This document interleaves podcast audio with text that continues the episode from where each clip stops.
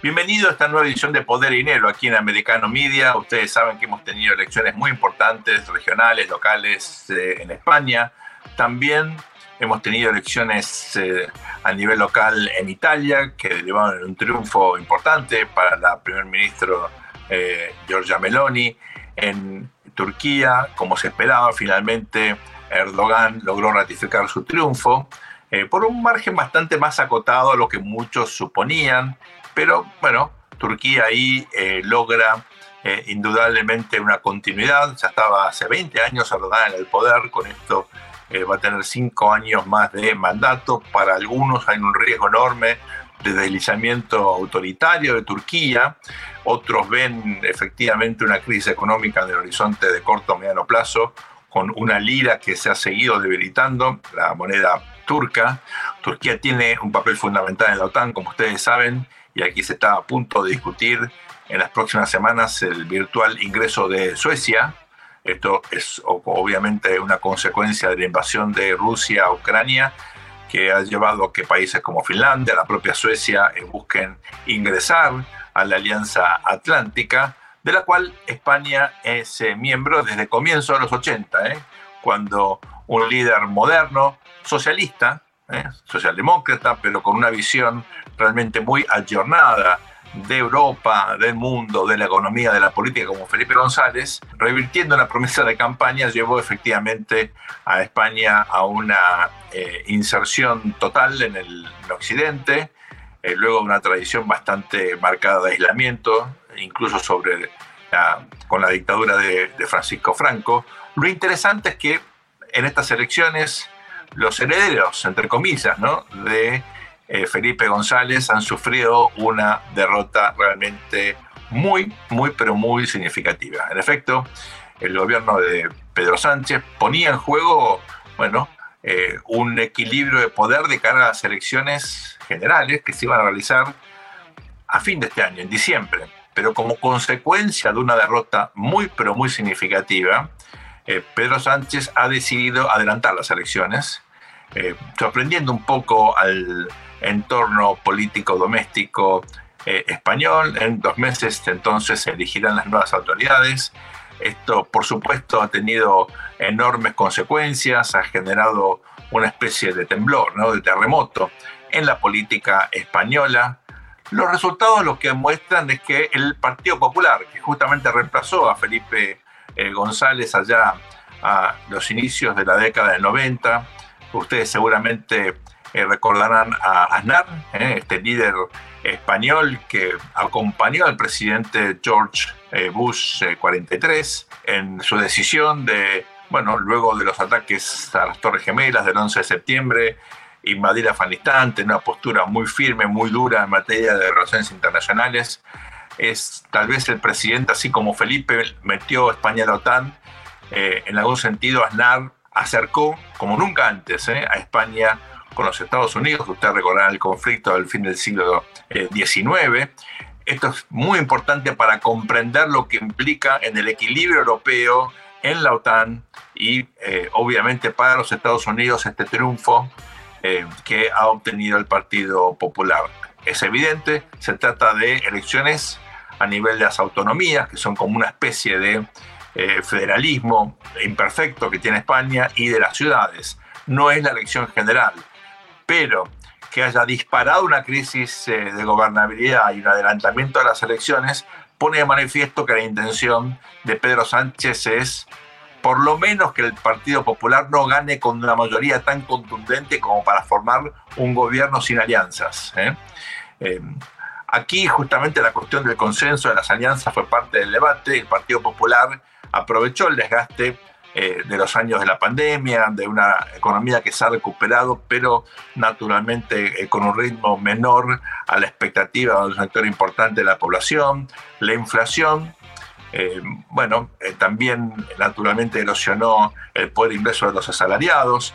Es importante destacar aquí que, a diferencia de otros países europeos, España en algún sentido no sufrió tanto las consecuencias de la invasión de Rusia a Ucrania, particularmente en materia energética, estaba mejor, eh, digamos, preparada para navegar, eh, por lo menos este primer año de conflicto eh, bélico en el este de Europa, pero lo cierto es que el desgaste de la gestión fue muy importante, no solo o no tanto por las cuestiones económicas, y esto es muy significativo para mirar el contexto de la elección del año próximo en los Estados Unidos, en España lo que se ha librado también es una especie de guerra cultural. Y aquí quiero ser muy enfático, ¿eh?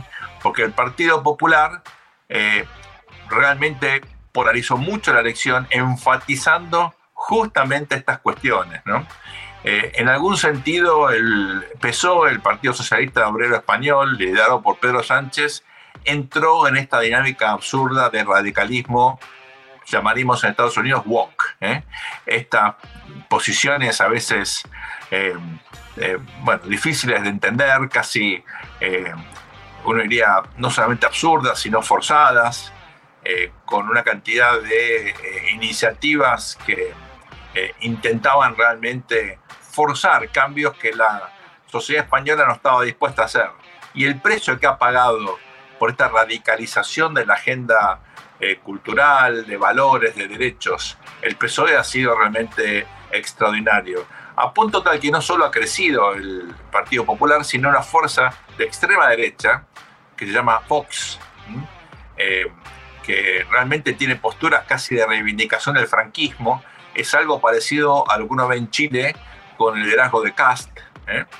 Eh, bueno, esta fuerza, si bien tuvo un crecimiento mucho más acotado al registrado por el Partido Popular, por el PP, de todas maneras en algunas regiones bueno, se ha convertido casi en un aliado obligado del Partido Popular, que va a tener que generar coaliciones entonces con esta fuerza eh, emergente, que es el resultado natural de esta deriva, eh, digamos, de radicalización cultural, discursiva, ideológica del PP. ¿no? Es el principio de acción y reacción. Eh, por eso es tan interesante el fortalecimiento de estas ideas, pensando en la batalla cultural, en esta lucha ideológica que vemos en los Estados Unidos, que indudablemente de cara a las elecciones del año próximo se va a profundizar.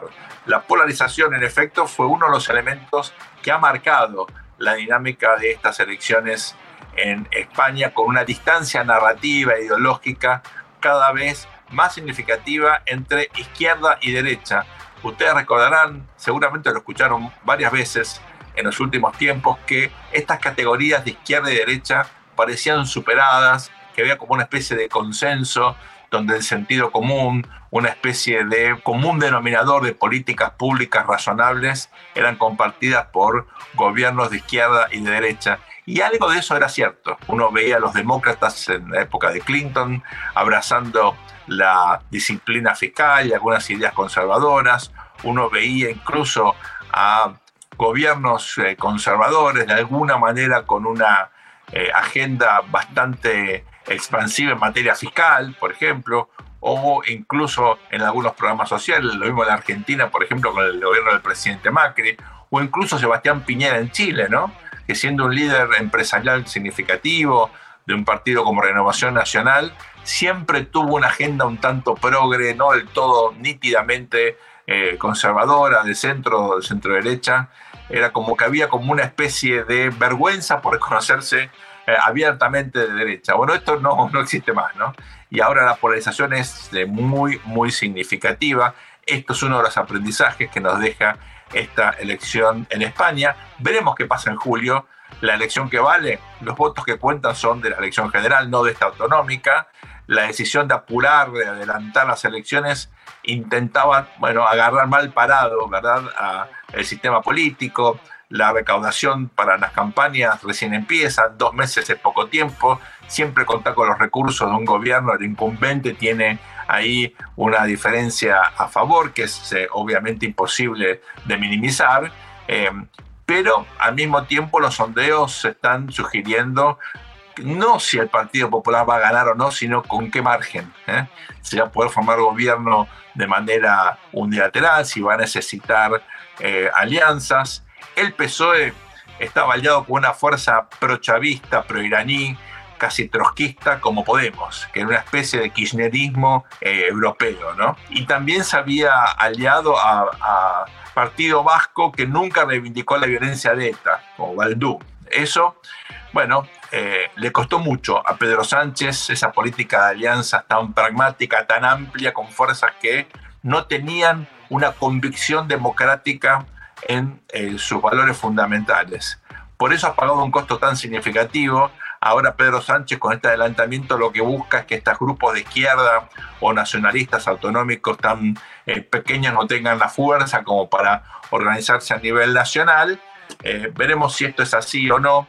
Lo cierto es que en Europa hay de a poco un giro hacia la moderación con dos países fundamentales, sobre todo para América Latina, ¿no? como España e Italia, con una perspectiva distinta en materia ideológica, con gobiernos de centro, centro-derecha, que se están fortaleciendo. Veremos qué pasa en julio, pero la elección realmente el domingo pasado ha sido muy, pero muy significativa. Con luego esta muy breve pausa, estamos de vuelta con más poder y dinero aquí en Americano Media. Hey, it's Ryan Reynolds, and I'm here with Keith, co star of my upcoming film, If, only in theaters, May 17th. Do you want to tell people the big news? All right, I'll do it. Sign up now and you'll get unlimited for $15 a month in six months of Paramount Plus Essential Plan on us. Mintmobile.com slash switch. Upfront payment of $45 equivalent to $15 per month. Unlimited over 40 gigabytes per month. Face lower speeds. Videos at 480p. Active Mint customers by 531.24 get six months of Paramount Plus Essential Plan. Auto renews after six months. Offer ends May 31st, 2024. Separate Paramount Plus registration required. Terms and conditions apply if rated PG. Bienvenidos a este segundo bloque de Poder y Dinero aquí en Americano Media. Santi, tenemos la oportunidad ahora de seguir analizando las elecciones en España con un triunfo contundente del Partido Popular, un adelantamiento de las elecciones por parte del eh, presidente Pedro Sánchez del PSOE. ¿Cómo sigue esto? ¿Hasta qué punto puede revertir la situación en apenas dos meses el oficialismo? ¿Puede el Partido Popular ganar de forma tan contundente como para poder manejar eh, la próxima legislatura? Sin alianzas. Bueno, estamos con Walter Baccarini, que como todos ustedes saben, ya es un amigo de la casa, nos ayuda a entender la realidad de España, de Europa. Walter, un placer tenerte con nosotros aquí en Poder y Dinero. ¿Cómo estás? Hola, Walter. Hola Santiago, ¿Cómo, ¿cómo, le va? Buenos días. Walter, danos tu visión del resultado de estas elecciones. Eh, bueno, vivís en Valencia, que fue epicentro ¿no? también de, de cambios importantes. Contanos cuál es tu visión, cuáles son, en tu opinión, los elementos más eh, distintivos de este proceso electoral. acá los, los medios, los colegas de ustedes, todos hablaron en de una marea azul. no se esperaba que se ganara, o que el PP ganara con esta contundencia con la, como con la que ganó. Eh, hubo lugares eh, claves de, esta elección, que recordemos es una, elección municipal y autonómica, no una elección general, donde se ganó por mayoría absoluta. El caso de Madrid, el, es el ejemplo concreto donde Díaz Ayuso ganó con un porcentaje que creo que estaba fuera de todo tipo de parámetros de, posibilidad que ganara y ganó con, un porcentaje abrumador. Eh, el, Partido Socialista perdió en lugares que eh, son claves para la elección general, que es concretamente perder en Andalucía y perder en la comunidad valenciana. Como vos bien decías, en la comunidad valenciana ganó el PP ¿eh? después de ocho años de gobierno socialista.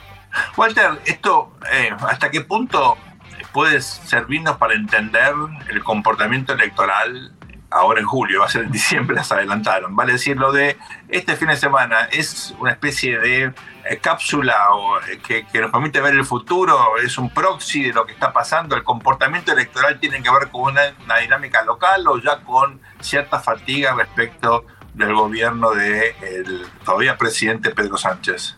A ver, si uno lo mira en el marco europeo, te digo, uno podría decir esto es la consecuencia de la elección italiana, ¿no? Que haya ganado el PP acá, eh, puede, de, la manera en que ganó, y, la reacción de, posterior de Sánchez, que no tardó ni 24 horas en, plantear un adelantamiento de elecciones al 23 de julio, hoy concretamente son 54 días que quedan para dirimir la nacional española, puede ser el espejo futuro de Francia y, por qué no, de Argentina, ¿no? Muchos han eh, eh, pensado que esta reacción rápida del presidente Sánchez fue una jugada astuta, ¿no? Porque cambia rápidamente la agenda, no dio tiempo para que reflexionemos sobre el triunfo a la derecha. Ya estamos pensando en las elecciones hay que reconocerle que la, audacia ha tenido para dentro y para fuera del Partido Socialista, porque eh, la reacción fue a las 24 horas de la elección, con este resultado ya puesto, adelantar de diciembre a julio. En un, nos recordemos que julio acá estamos en verano, es un tema porque va a haber muchos votantes que van a votar vía correo, entonces eso va a complicar aún más la, eh, la cantidad de gente en un país que tiene un voto no obligatorio como tenemos en, en Argentina, hay que reconocerle esa audacia. Ahora, e, eso pues está mirado, hay que mirarlo para adentro y para afuera del partido. Para dentro del partido es porque si él seguía de esta manera perdía poder con los propios caudillos del propio Partido Socialista y, mirado para afuera no le da tiempo al resto de los partidos a conformar alianzas. El ejemplo de eso es Hoy ya el, Partido Ciudadanos ha dicho que no va a competir en las generales. Se está, entre comillas, hablando de que tampoco vaya a competir, vaya a competir Podemos, eh, que todo se encolumne detrás de un, propio Sánchez como eh, candidato progresista. En, eso hay que reconocerle la audacia y la viveza en que ha, ha convocado elecciones. Estamos hablando a hoy 54 días para elecciones generales de España. Me pregunto, eh, Walter, estos resultados, ¿se pueden atribuir a esa ola generalizada que ha habido en muchos países donde los gobiernos que estuvieron a cargo durante el tiempo de pandemia en realidad, eh, bueno, de alguna manera, digamos, resultaron golpeados por el desgaste que resultó la gestión en esos tiempos? ¿O vos crees que hay otro movimiento un poco más profundo en la sociedad española que esté propiciando, digamos, una especie de ola de centro derecha o de derecha? A ver, eh, yo no, creo en lo primero, no creo que sea un, desgaste de materiales. Acá hay, un, hay, otro tipo de componentes. La sociedad, se, la sociedad española, que fue la que votó, y se, estamos hablando que votó un casi 62%, de, perdón, 52% del padrón, o sea, eh, es, muy poco porcentaje en un país tan grande, ¿no? Eh, en un país que tampoco tiene obligatoriedad en votar. Ahora, no creo que, sea solamente eso. Acá hay otras cosas que cansaron a la sociedad.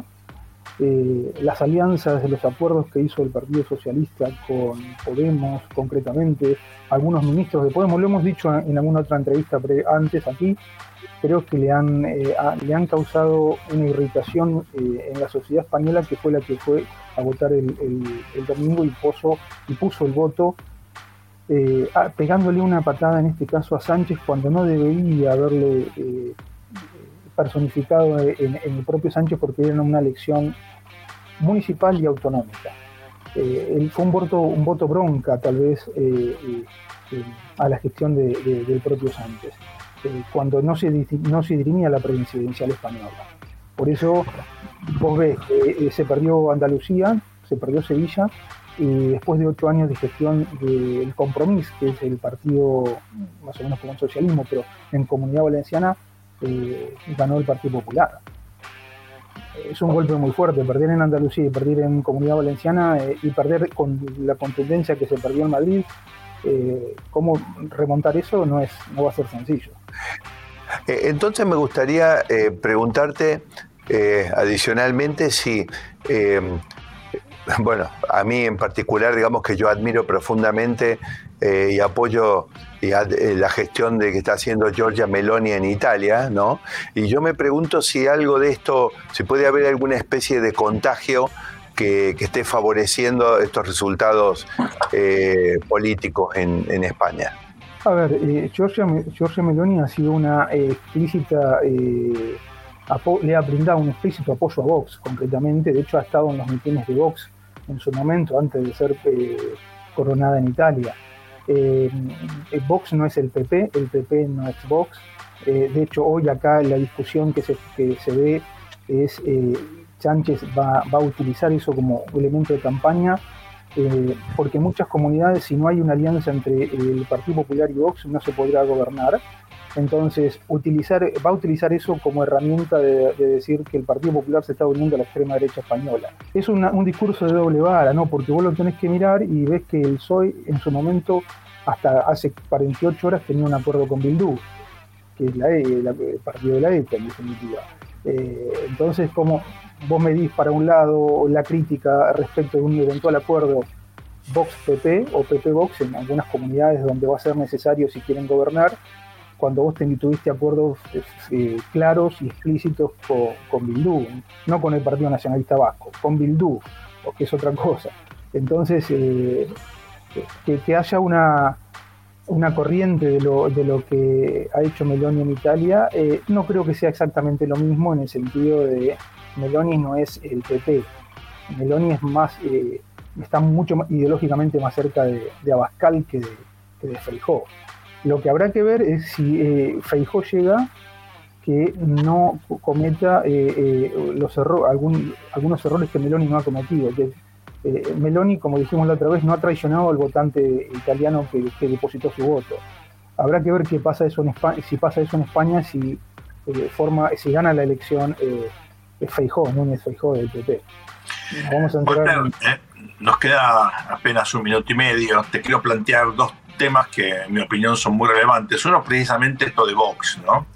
Eh, Vox, cuando uno mira el contexto latinoamericano, bueno, apareció el liderazgo de Cast en Chile, que reivindica en buena medida lo actuado por eh, la dictadura del general Pinochet. Eh, justo apareció estos días un sondeo muy interesante que muestra que un tercio, un poquito más, 36% de los chilenos creen que fue justificado el golpe del general Pinochet, como para que no queden dudas que hay una base, digamos, fuerte de apoyo electoral, político, social eh, al liderazgo de Cast, ¿no? Vox es un, también se lo ve como un referente para Javier Milei, un nuevo líder en Argentina que para muchos puede ser protagonista del proceso electoral ahora entre agosto y octubre. ¿Qué es Vox exactamente? Explicarnos en la práctica, es un partido neofranquista, eh, es la nueva derecha, es la vieja derecha. Eh, uno ve gente más bien joven, ¿no? No, no, no hay personaje de franquismo en Vox. Eh, ¿Qué es exactamente? Y después la otra pregunta tiene que ver con Podemos, ¿no? Porque uno ve ahí una izquierda, bueno, que en España, claro, uno había tenido el Partido Comunista, siempre hubo algunos grupos anarquistas, así un poco delirantes desde la guerra civil. Pero esta izquierda pro-iraní, pro-chavista, era rara para un país europeo moderno, educado como España. ¿Qué queda de, Podemos después de esta elección? Eh, ¿Hay futuro para esa izquierda así anacrónica en España o es el fin? Bueno, estas preguntas, si te parece bien, las dialogamos, las, charlamos luego esta muy breve pausa aquí en Poder y Dinero. No se vayan, ya volvemos por Americano Media, esto es Poder y Dinero. This episode is brought to you by La Quinta by Wyndham. Your work can take you all over the place, like Texas. You've never been, but it's going to be great because you're staying at La Quinta by Wyndham. Their free bright side breakfast will give you energy for the day ahead. And after, you can unwind using their free high speed Wi Fi. Tonight, La Quinta. Tomorrow, you shine. Book your stay today at lq.com. Bienvenidos a este tercer bloque de Poder y Dinero aquí en Americano Media. Estamos dialogando con nuestro amigo Walter Bacanini de las elecciones en España. Contame qué es Vox. Eh, eh, eh, ¿Qué es Vox? primero, Vox no, hay gente, mm, en la conformación de Vox es gente joven. No, no hay gente, más, gente grande que conforme Vox. Los, líderes de Vox son todos personas muy, muy jóvenes con una formación muy católica, muy reivindicativa de la época de Franco, si se quiere, pero eh, tampoco tenemos un espejo de Vox gobernando como para decir eh, Vox dice una cosa y, hace otra, o Vox ha hecho tal cosa en tal lugar. Eh, sí es diferente con la situación de Podemos, donde Podemos estuvo y está en el gobierno. Y el fin de semana, a mi juicio, se, respecto de Podemos, se terminó de sepultar un partido de esa manera, porque no lograron colocar un escaño en, donde habían nacido, que era en el propio Madrid. No lograron colocar, colocar un escaño en el ayuntamiento de Madrid. Eh, y creo que mucho del costo que está pagando Sánchez se debe a la actuación de su propio juego interno, de la cantidad de ministros eh, que ha tenido de, Podemos. Eh, un, Podemos que llegó a ser tercera fuerza en España y hoy prácticamente está desaparecida. el, fin de semana me parece que fue el fin de Podemos como también puede ser el fin de Ciudadanos. Ciudadanos es un partido liberal, en su momento de Alba Rivera, ahora Inés Arrimadas. Eh, la situación de, Vox es diferente. Vox todavía no eh, se lo vende como la extrema derecha y pero bueno, todavía no tenemos a Vox gobernando en algún lugar como para decir, bueno, eh, se comportan de tal manera. Eh, una cosa es el discurso y otra cosa es el, qué se hace cuando se ejerce el poder. Eso todavía en Vox no, no se vio. Y la sociedad española lo colocó hoy en es la tercera fuerza política de España. Por lo menos en la, en la elección del domingo, ¿no? Hay allí, Walter, a la distancia, ¿no? algo que en contexto norteamericano llamaríamos una guerra cultural, ¿no? Por ejemplo, la cuestión del aborto, que, como vos marcabas, es parte por la... Eh, por el hecho que muchos son líderes católicos así eh, muy, muy comprometidos, se ha convertido en un tema político de enorme envergadura, ¿no? Em, eh, también hay que reconocerlo, la agenda, digamos, social, cultural del, del PSOE en el poder ha tenido componentes un poquito a veces exagerados, ¿no? Eh, para el otro lado, ¿no? Con una, agenda muy progre, a veces, digamos, eh, lo que diríamos en el contexto norteamericano muy woke, ¿no? Muy extrema, de un progresismo eh, así, casi académico, ¿no? Que tiene poco que ver con los valores de la sociedad por medio en España. ¿Esto es así o es una lectura demasiado simplista? No, es así. De hecho, ha, ha habido cantidad de, eventos propiciados por Podemos y por el PSOE, donde se bajaban cruces eh, de diferentes lugares, que eso irritan a la sociedad. Ese tipo de cosas, no, no, primero que no genera nada, y nada positivo y, e irritan a, la sociedad. Eh, la implementación de, políticas que ha hecho el PSOE a través de los ministros de, Podemos, creo que terminaron concluyendo en que la gente se cansó. se cansó. Eh, eso estamos hablando de una elección eh, municipal y, de comunidad autónoma, pero que haya ese tipo de, resultados llevado a que el presidente llame elecciones anticipadas a las 24 horas, eh, bueno, entendió el mensaje, ¿no? Ahora, ¿esto, ¿esto significa que perdió el poder de Sánchez? No, todavía no, está perdido. que ganó Facebook todavía no, no se sabe. Eh, se va a dirimir en estos 54 días. Y España en eso tiene otro componente, ¿no? Ahora rota la presidencia del Consejo de la, Unión Europea y en, la rotación semestral le toca a España. Entonces, eh, España debe cumplir con los compromisos que tiene dentro de la Unión Europea y, en, en, ese proceso una elección presidencial, ¿no? Walter, la guerra de Ucrania fue un tema que se ha debatido en este contexto electoral y si no ocurrió hasta ahora porque sean elecciones autonómicas o locales, ¿habrá de ser un tema polémico en las elecciones generales de, julio?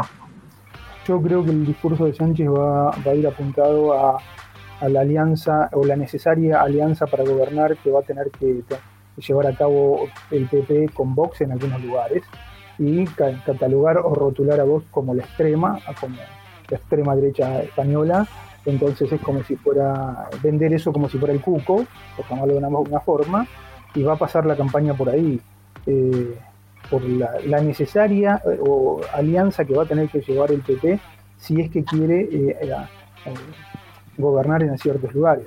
De hecho, hoy lo, ha dicho Feijóo, muchas de esas alianzas van a quedar postergadas hasta después del 23 de julio. O sea, van a empezar a gobernar como están y después se irán haciendo las alianzas a medida que, se vaya gobernando y no antes. O sea, se, va se, va se van a discutir no sillones, digamos, ¿no? No se va a discutir poder, sino en el andar de una vez que tomen eh, las comunidades autónomas o los ayuntamientos. Eh, el discurso va a pasar por ahí. No creo que, que, vayan a Ucrania, a hablar de Ucrania. Me quedé con algo eh, pendiente con respecto a Vox. Uno ha visto el surgimiento de fuerzas de la derecha europea que son anti-Bruselas, que tienen una postura muy, muy confrontacional con Bruselas. ¿Vox tiene también una postura anti-integración o, digamos, no es un issue importante en España? No, no, no, no, no tiene esa postura Vox. Por eso es diferente. Eh, no es, no es una, una postura de derecha extrema que quiera sacar a España de la Unión Europea al contrario. Sí, hoy nombraste, hablaste de, de, de Milei. estuvo en España en un mitin de Vox hace unos meses atrás. Eh, bueno, hizo una, estuvo, estuvo hablando en el, en de Vox como en su momento lo había hecho Meloni. No sé si eh, es la misma situación. Eh, es un liberal, Vox es otra cosa. Bueno, Milei es una especie de libertario. Eh, él se autodefine como un anarco libertario. Eh, es bastante raro en política. Que eh, no, pero, va, pero va, va, variando un poquito su, su autodefinición, Sergio. Lo acabo de escuchar anoche en, en, un medio muy importante que está siempre abonado este, en, acá en, en Argentina, diciendo que en realidad es un libertario no antisistema y, que eh, esto con lo de anarco me parece que te pone en tensión, digamos, ¿no es cierto? Porque anarco sería antisistema y él dijo claramente, si yo fuera antisistema no me habría metido en el sistema y no estaría diciendo que eh, hay que respetar la constitución, digo, o sea, él dice, el sistema está bien, lo que está mal es cómo lo han eh, gestionado, digamos, ¿no? Esto ya no es lo mismo. No, claro. No, por, por eso digo, eh, la participación de, de Milei en estos mitines eh, de Vox, que fueron, aparte, con mucho estionismo, ¿no? con, con, con mucha pasión, tuvieron algún impacto. Yo creo que son situaciones distintas porque Milei es mucho más importante que su partido. Vox me parece mucho más importante que sus líderes, ¿no? Hay como una diferencia este, muy significativa. No hay, no hay liderazgo carismático tan personalista en Vox. En Milei es el 99% de su fuerza. ¿Me, equivoco, Santi?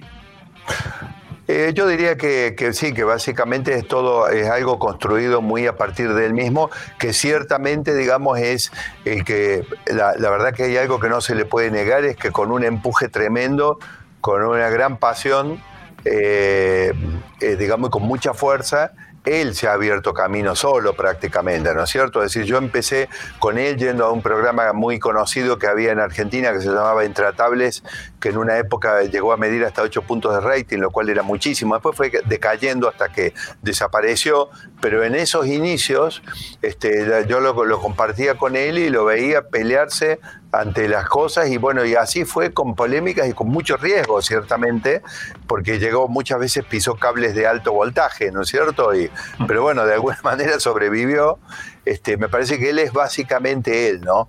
Eh, es básicamente él, es distinto a lo que está explicando Walter de, eh, de Vox, me parece, ¿no? Y de todas maneras, Sergio, me parece que vos y yo tenemos una pregunta mucho más importante a Walter en este minuto y medio que nos queda. A ver, acá lo único importante, me parece, amigo, lo más importante es si verdaderamente Barcelona va a hacer el esfuerzo de repatriar a Messi. Porque, a ver, vos no podés tener, ustedes mencionaron un dirigente que es más importante que su partido o un partido que es más importante que el dirigente.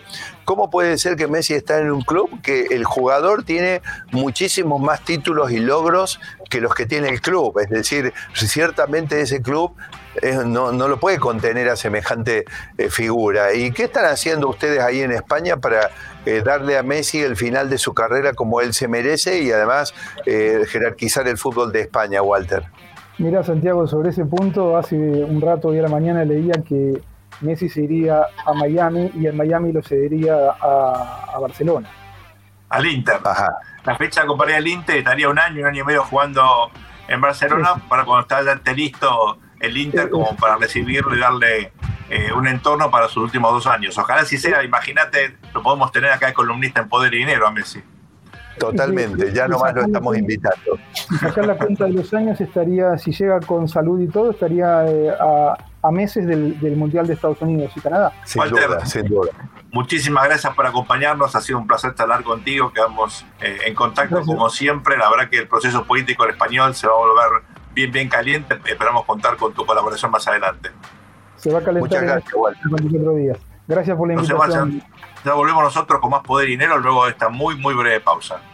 Bienvenidos a este cuarto y último bloque de Poder y Dinero. Dedicamos este programa a elecciones en Europa, eh, mencionamos al comienzo la situación en Turquía, también en Italia, pero la vedette, por supuesto, es España, un país con el cual nos eh, une un lazo entrañable en toda la región, también en Estados Unidos, sobre todo en la Florida, que se llama la Florida, obviamente por influencia eh, española.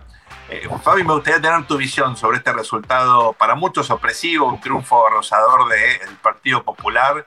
A ver, primero que todo, una gran noticia para los que seguimos y queremos a España porque el gobierno de Sánchez, que hace tiempo quizás se tendría que haber ido, creo que estaba hipotecando España con tal de seguir en el poder, ¿no? Entregando cosas a los, a los, independentistas, o sea, era como, como la entrega infinita de todo con tal de subsistir y creo que eso estaba dañando ya la, la propia, digamos, en el largo plazo la supervivencia de España, ¿no? Porque España ustedes saben que tienen fuerzas centrífugas y lo que menos necesita es un poder central que se olvide de que hay que gestionarlas con cuidado para evitar eh, problemas mayores. El otro elemento que me parece importante es que eh, triunfó una derecha moderada. ¿No? Hace algunos años había un gran entusiasmo por el tema Vox, era una especie de pelea entre Podemos, que son los comunistas reciclados de ecologistas y de feministas, eh, que obviamente cuando lleguen al poder no van a ser ni ecologistas ni feministas, pero bueno, parte del ropaje. Y por otro lado, una derecha dura, ¿no? y parecía que el PP, el Partido Popular, que era una centro derecha que había gobernado muy exitosamente España, que era eh, perteneciente a, circuitos internacionales de, partidos políticos de centro y centro derecha a nivel mundial, como que se licuaba. Eh, y me parece que esta elección lo que ha reforzado es esta idea de, de una estrategia de centro derecha racional, procapitalista, digamos, respetuosa de, valores tradicionales.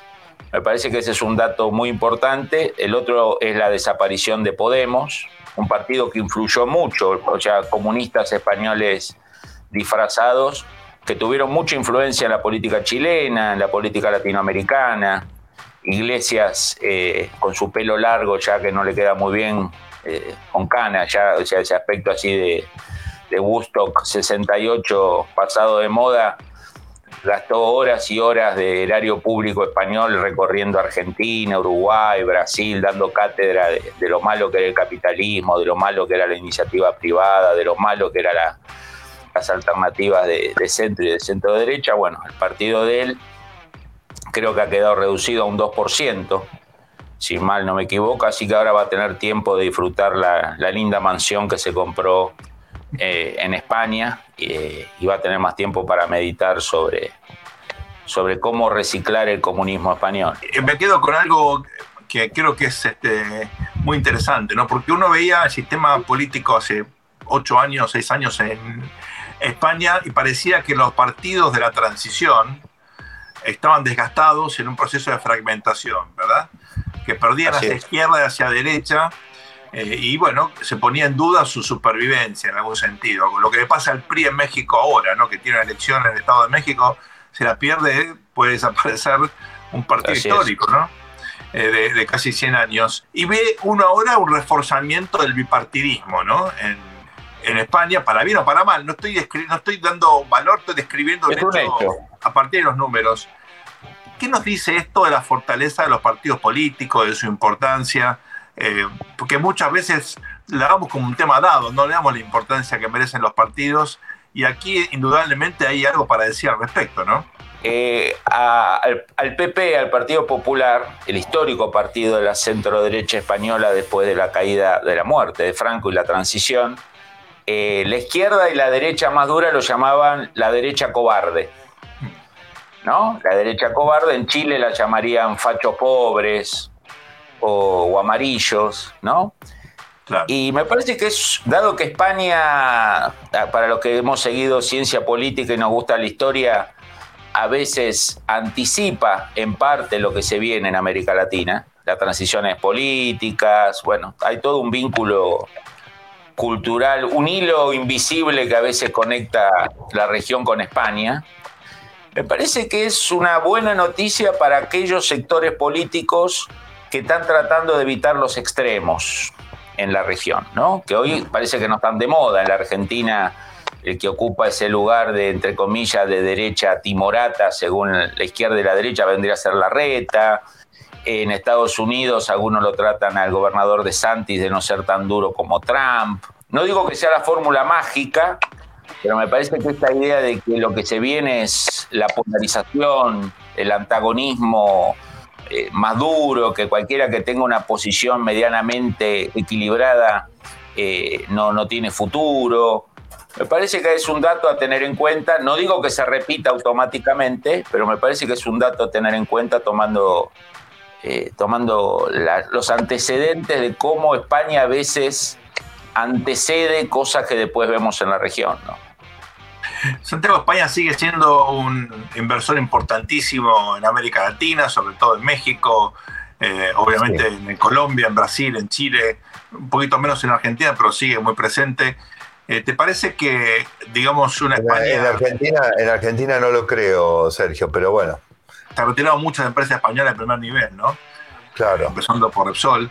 Eh, pero ¿te parece que España tiene un, rol importante a futuro como, eh, una, como su presencia como inversor extranjero predilecto? Mira, no sé si siempre las cuestiones, las afinidades socioculturales tienen un peso. Recordemos que a partir de los años 90, eh, Italia y España han tenido eh, verdaderamente eh, una, presencia importante como inversores. ¿no? Después de Argentina, con sus cambios permanentes de reglas de juego, se ocupó de fumigarlos, pero en otros países de la región eso funciona. Yo me preocuparía muchísimo más de, de recuperar condiciones y sobre todo, digamos, una perspectiva de estabilidad de reglas de juego que a su vez sean estables y sean razonables. Eh, y bueno, y me parece que sí, que ahí España e Italia podrían jugar un papel importante, sobre todo Sergio, porque me parece que, y esto no es solamente un tema de Argentina, cuando hemos repasado la región nos encontramos con una lista de más de media docena de países que están yendo y viniendo en términos políticos y de reglas de juego, lo cual tiene un costo muy serio en términos del, ambiente para invertir. Entonces a mí me parece que ese vínculo especial que existe quizá pueda ayudarlos a eventualmente volver a confiar en los países de la región cuando los países de la región se decidan a recuperar eh, una estabilidad política y macroeconómica, porque eh, no nos olvidemos que si hay algo que es cobarde es el capital, y una vez que, eh, digamos, ha, soportado perjuicios, es decir, los abusos, especialmente en el caso de las empresas españolas, las italianas que han soportado en Argentina eh, en los últimos años, digamos, me, me, parece que si me preguntas en el aire, debería provocar que pasen muchos años hasta que esos países vuelvan, digamos, empresas de esos eh, orígenes vuelvan a pensar en confiar otra vez en, esto, ¿no? Eh, quizá eh, se pueda catalizar con esa afinidad sociocultural, pero primero que nada tenemos que hacer los deberes nosotros en la región. En México, en Colombia, en Brasil, en Chile, en Perú, a las empresas españolas trataron mucho mejor que en Argentina, obviamente. No hacía falta demasiado, hay que reconocerlo, pero por ejemplo en México siguen siendo un factor fundamental, ¿no? Y eh, buena parte del éxito que ha tenido México en integración con la Unión Europea ha venido por el liderazgo de eh, España, que puso mucho énfasis en que México firmara un acuerdo de libre comercio, ojalá lo tuviéramos obviamente nosotros en el, en el Mercosur. Nos quedamos, creo yo, con una reflexión. Estas elecciones obviamente hay que tomarlas eh, con cautela porque la verdad que, bueno, la elección clave es a fin de julio, ¿no? Pero marca una tendencia importante Ustedes saben que eh, con Italia en manos de Giorgia Meloni, eh, el liderazgo europeo parecería estar girando, eh, por lo menos en, Europa del Sur, hacia posturas más moderadas. Esto es importante para la región, es importante para Europa, es importante para la democracia, creo yo. así que esperemos cuál es el resultado de las elecciones de julio, pero me parece que es muy auspicioso lo que ha ocurrido el domingo pasado en España. Caballeros, esto ha sido todo por hoy. Les mando un afectuoso saludo acá desde Chicago y nos vemos muy prontito. Nos vemos si Dios quiere. Toma cosas frescas. Gracias. Chao, Sergio. Hasta muy prontito. Esto ha sido Poder y Dinero aquí en Americano Media.